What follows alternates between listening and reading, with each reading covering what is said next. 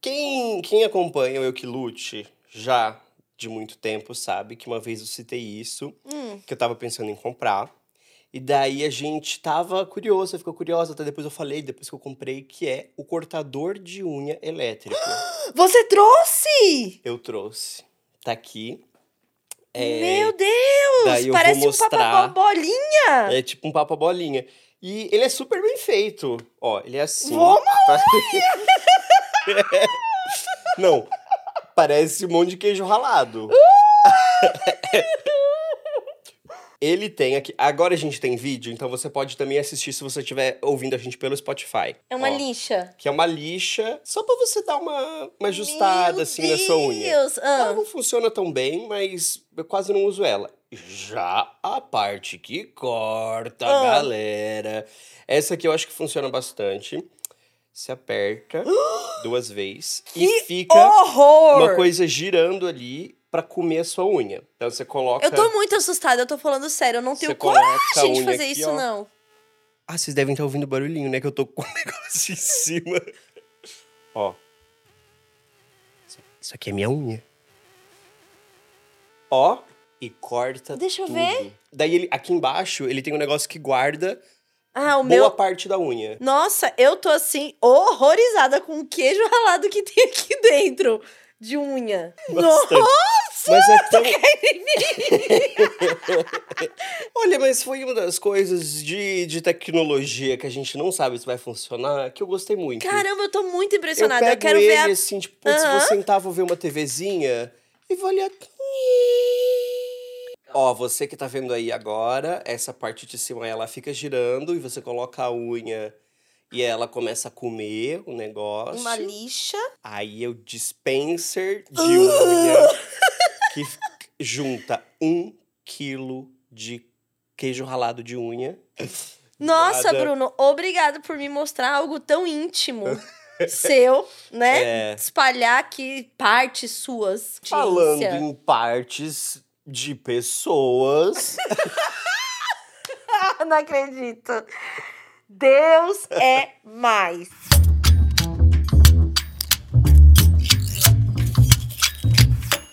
Vamos lá. Por falar em partes É. de pessoas. Ah, então, eu, eu não sou pessoa muito do true crime, você é? Então, olha que coisa interessante. Eu era uma pessoa do true crime há muito Hum. tempo, especialmente quando não eram os podcasts true crime, principalmente nos Estados Unidos, né, que foi onde começou Aham. a onda muito forte, muito menos o daqui do Brasil, maior acho que é o das nossas amigas com certeza. Então, muito antes disso, eu amava assistir tudo de crime no Discovery ID.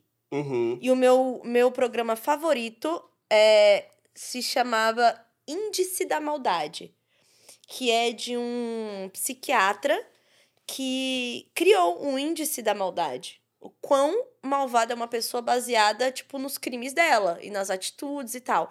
E aí tinha esse programa, que era o Índice da Maldade, e assim, eu assisti muito. Eu tava fazendo psicologia, então isso é entre 2008, 2009, 2010, 2011. uhum. Tava fazendo a primeira vez lá é, psicologia. E eu lembro ah, disso. Eu tinha interesse nisso, Sim, né? De e tinham- e descobrir tinham- a cabeça das E pessoas. tinham vários outros programas, assim, de crimes, né, no Discovery ID. Então, é, tanto que, né, daquelas, daquelas cenas que a gente conhece, que, tipo, a pessoa fala e tá, fecha o olho, vem o preto e branco e pá, né? Então, eu era aficionada, eu adorava mesmo. E na psicologia eu me interessava bastante, assim. Só que. Depois que eu engravidei e tive filho, fiquei muito mais medrosa pra esse tipo de coisa. E comecei a ter um medo mais real, assim, de que de fato pudesse acontecer.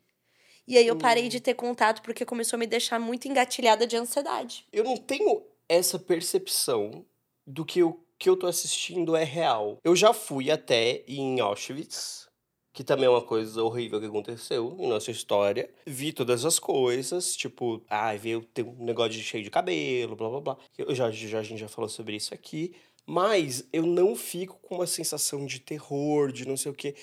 Porque parece pra mim tão descolado da realidade que milhões de pessoas tenham morrido lá.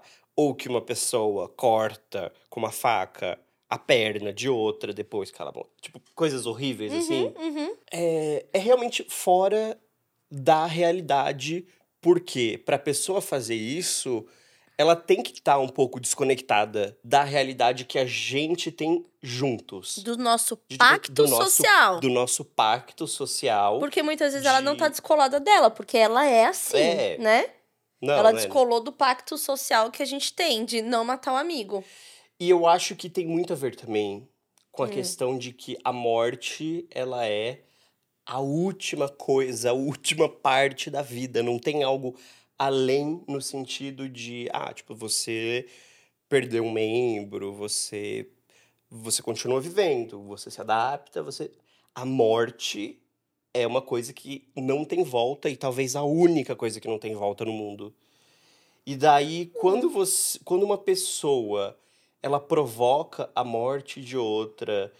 E o corpo da pessoa deixa de se tornar uma coisa com vida e vira um objeto, eu acho que a gente, né, pra ser cortado, pra ser, lá, se- seja lá o que eles façam com os negócios, com as pessoas, é, eu acho que afasta a gente dessa coisa humanizada. E por isso que é tão chocante, assim. Desumaniza o corpo humano. Porque se a gente parar pra pensar, sei lá, tipo, uma, qualquer pessoa que cozinha faz isso com uma galinha todo dia. Desmembra a galinha, corta no meio, um boi. tá, tá. O que é uma coisa horrível. Mas quando você pensa o ser humano nessa posição, é a pessoa com consciência, a pessoa que pensa, a pessoa que tinha uma família, até de, de imaginar. Eu fico imaginando a pessoa depois que ela morreu. Por exemplo, o dia que a pessoa morre, eu fico pensando, será que a pessoa sentia de alguma forma alguma coisa naquele dia que ela ia deixar de existir daquele ponto em diante? É tudo, ai, não sei, acho tão tão doideira essas coisas. Olha que coisa. Algo que a própria psicologia explica sobre a gente gostar de true crime, que é uma maneira de você confrontar ou acessar um medo muito grande, só que de uma forma segura. Porque, por exemplo, você olha para o público de true crime, em sua grande maioria tem mulheres. E a gente fica aficionada vendo esses crimes. E aí tem uma coisa de conseguir acessar uma coisa que você tem muito medo de uma forma segura. Filme de terror também traz isso pra gente. Você encara uma fantasia de medo, você tem medo, mas de um lugar que seu cérebro tá experimentando, mas você não tá na vida real passando por aquilo, né? Então, você vai meio que se dessensibilizando, sabe? Essa coisa do true crime traz pra gente uma falsa sensação também de que você Você tá estralando de- de- em cima do microfone? Crack, crack. O true crime, ele também traz pra gente essa falsa sensação de controle. De tipo, então eu sei o que o maníaco do parque pensa. Então eu sei o que uma pessoa não- que faz isso. Eu já vi 300, nananã, e eles têm esse padrão aqui. Então, o dia que eu reconhecer alguém com esse padrão, é uma sensação de tipo assim, eu sei mais, porque também é uma forma de eu me proteger se eu souber mais. Eu vi, é, eu acho que foi um dos únicos que eu vi, assim. Eu não lembro se era um filme, se era uma série, sobre a Madeleine, menina Madeleine. Nossa, eu, eu sou perturbada por essa história. Que eles fizeram essa reconstituição da casa e com a janela aberta, e eles foram pra um, pra um espaço, era tipo um resort, não sei, Uhum. daí essa janela ficou aberta, e daí tinha aquele ursinho, e o ursinho foi lavado depois, parece, pe- pela família, e não sei o quê. E dá uma sensação, assistindo, você pensa, nossa, se eu investisse um tempo, eu teria resolvido isso. Sim. Não, não de achar que eu sei mais, mas de tipo, hum, putz, deve ser mais simples do que. Como que não conseguiram resolver ainda? Uhum. Eu acho que desperta na gente assistir esse tipo de coisa essa sensação de querer resolver. Ou então de, por exemplo, o, o Jeffrey Dahmer, que teve a série da Netflix também. Dá uma sensação de tipo, não, se eu fosse a vizinha, eu teria cheirado aquilo. Eu ia falar, é corpo em decomposição. Eu sei como é que é o cheiro. Aham, aham. Eu ia ligar pra polícia e não sei o quê. Essa ideia de que você teria resolvido, de que você teria percebido. Mas Isso não é um pouco sobre a nossa vaidade? agora também pegou. Mas em que sentido? De eu, de eu me achar um, um gostosão e Uhum. toda a polícia do mundo tá atrás da Madeleine, mas, Mas o a Bruno, resposta é sua. o igual- youtuber Bruno Miranda achou a Madeleine. Igual quando eu sonhei com a verdadeira morte do Elvis Presley. Eu tenho certeza que ele veio em sonho me falar como ele morreu de verdade. O Elvis escolheu a podcaster Carol Rocha pra voltar e contar como ele morreu. Eu preciso de papel. Narcisismo, não é? Tipo, imagina, eu lá, eu Não, não saber. sei. Não narcisismo, É, mas vaidade mesmo que eu tô sim. falando, a vaidade. Não, mas é, é esse- essa coisa que a gente, enquanto ser humano, tem também de querer resolver e pensar, não, se aqui eu já tô pensando, Uhum. se eu tivesse lá, se eu tivesse investigando, eu teria resolvido. Eu acho que o true crime também, ele tem uma coisa que instiga a gente, que é forma, fechar coisas, ter resolução de coisas. Isso também é inerente do nosso cérebro e do nosso da gente como ser humano. A gente quer coisas resolvidas. É por isso que quebra-cabeça, Lego, coisas de empilhar, coisas de montar, formar imagem. Por que, que a gente vê dois pontinhos assim, qualquer coisa embaixo, acha que é um rosto? Porque o nosso cérebro está constantemente tentando formar respostas pra gente. Respostas visuais, respostas de coisas. A interpretação também é isso. Então, tem uma coisa de, de querer resolver, Uhum. sabe? Ainda mais sendo uma coisa que é real, assim. Então, acho que tem isso de uma coisa meio. Sabe, escape room, assim? A gente chega ao ponto de que existe um prazer em assistir como produto, quase. Não, eu acho que existe um prazer gigantesco. É, imagina você achar que domina a coisa que você mais tem medo. Imagina que bom, sabe? Você estar acima do, do medo. O que eu acho que é muito perigoso é a glamorização. Porque aí é o negócio de dar ideia pra maluco, né? O interesse pelo true crime sempre vai existir. Eu acho que também é inerente ao ser humano. Você ter interesse em saber. Você tem Uhum. interesse. A gente se interessa por coisas, né? Por tudo. Por, por exemplo, eu não assisto mais, não consumo mais, de passar horas vendo, horas ouvindo, porque me ataca a ansiedade. Eu fico achando aquilo bate, bate tão forte em mim, por ser mãe, né? Que é o, o grande medo de uma mãe é perder o filho. É o pior Uhum. medo. É, eu tenho medo da minha cachorra comer alguma coisa envenenada do chão Então, e, e ela morrer. e ela morrer. Não é um medo terrível? Tipo assim. Tá passeando na rua. Aí imagina que você vai assistir um doc onde tem até imagens do cara que fica torturando o cachorro. Uhum. Você vai ficar vendo? Não. Então, eu, eu não consigo lidar. Tem gente que gosta de ver e de ter esse Nossa, lugar é doido de. isso. Porque agora você falou isso, pra mim seria mais real essa coisa de tipo, não, eu não quero assistir por causa de medo, se fosse esse documentário de tipo a pessoa que envenena cachorros. Uhum. Eu acho que eu realmente ia ficar, nossa, não, vai ficar criando craminhola na minha cabeça, eu vou ficar com medo Sim. de sair na rua. Eu sempre tive muito medo, meu medo, que era quando eu assistia essas coisas, era sempre desses predadores sexuais. Tipo, os caras que sequestram as minas e mantêm cárcere. E- Esse, esse tipo de crime, assim, me interessava muito porque era essa vontade de saber o que fazer se um dia acontecer comigo. Como descobrir se a pessoa é ou não. É, e como fugir. Tem um caso que eu eh, adorava, que era um caso, nem lembro o nome do cara, que era um guarda florestal numa cidade super pequena, ou seja, ele já tinha um álibi de legal, né? E ele tinha um furgão lá, e era como guarda florestal, tava sempre perto dessa floresta, cidade e tal. E aí ele ficava de olho nas mulheres que eram imigrantes e moravam sozinha na cidade. Naquela Uhum. época, sem internet, sem nada, era- ela- elas eram alvos fáceis pra ele, que era um predador. Ninguém se importava muito, porque ia demorar pra alguém dar falta. E aí ele pegava e empurrava essas mulheres pra dentro do furgão. Na- no quintal dele tinha um, um tipo um container, um quartinho de tortura. E a mulher dele ajudava ele. E aí teve uma mulher que conseguiu escapar. Foi quando descobriu que ele fazia isso há muitos anos com muitas mulheres.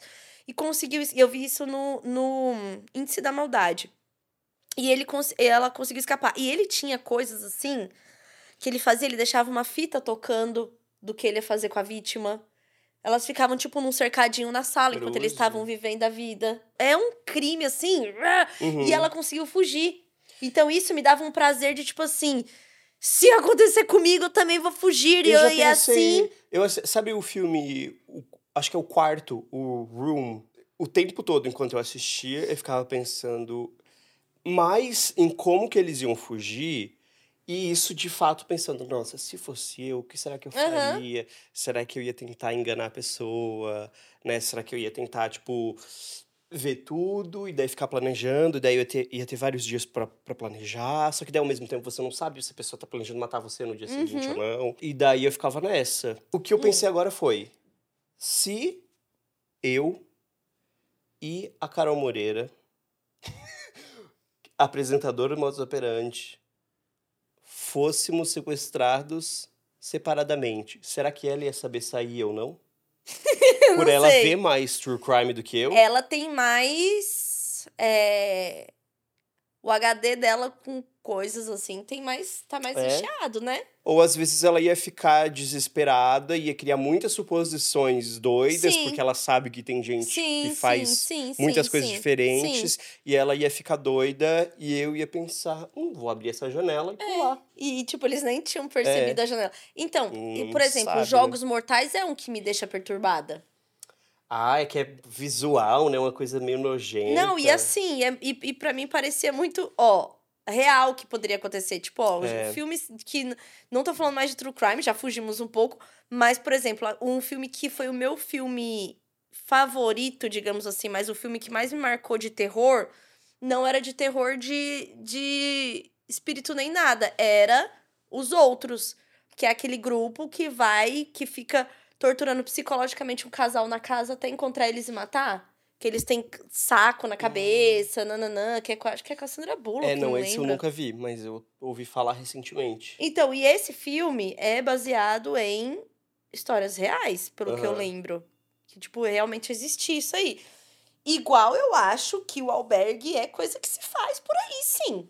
Que raptam gente pra rico fazer maldade. Uhum. Daí agora, pensando no true crime, que acaba virando um produto, e você acaba consumindo, Hum, de que, que in- inevitavelmente as pessoas vão ter um criminoso favorito. Ninguém fala que é tipo, ai, eu eu me interesso pelo caso, eu acho o caso mais interessante.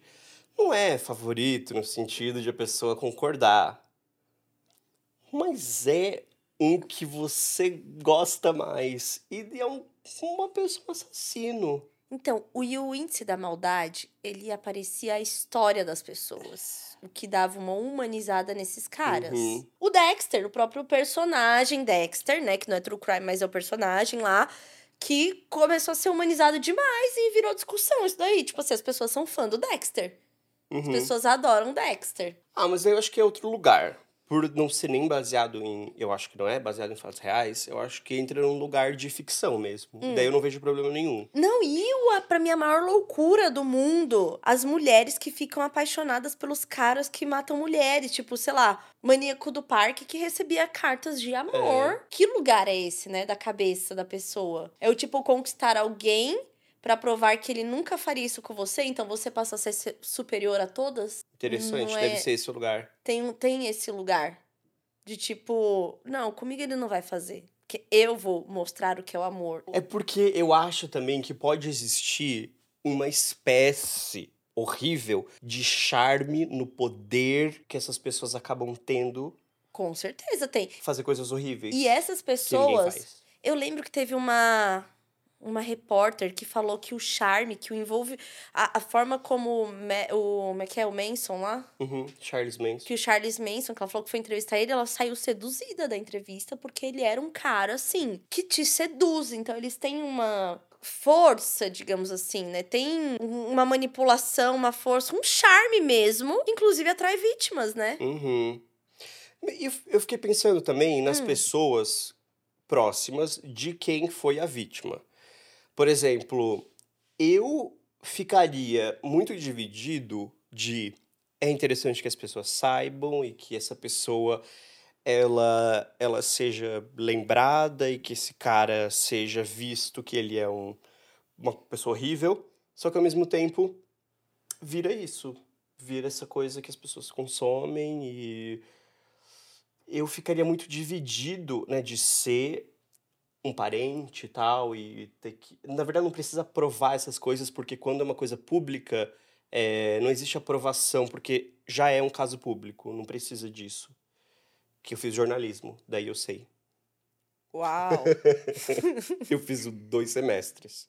o último que eu assisti de True Crime, porque eu tava muito interessada, porque eu me lembrava da história, que era atriz da Globo, que o cara que contracenava Ah, tá. com ela matou ela. Essa história é, assim, muito chocante, né? E aí eu lembro que. Eu lembro do burburinho que se falou e tal. Eu, le- eu lembro, assim, de umas coisas, umas cenas, e eu quis assistir por causa disso, que era algo que eu já tinha, tipo, presenciei, lembro da história e tal. Tenho controle sobre a história. Posso, Uhum. né? Inventei de assistir sozinha em casa e foi, assim, uma decisão Porque foi, foi péssima. o namorado dela, né? Não, ele Ah. contracenava com ela como Ah. namorado, ele tava investindo nela na vida real.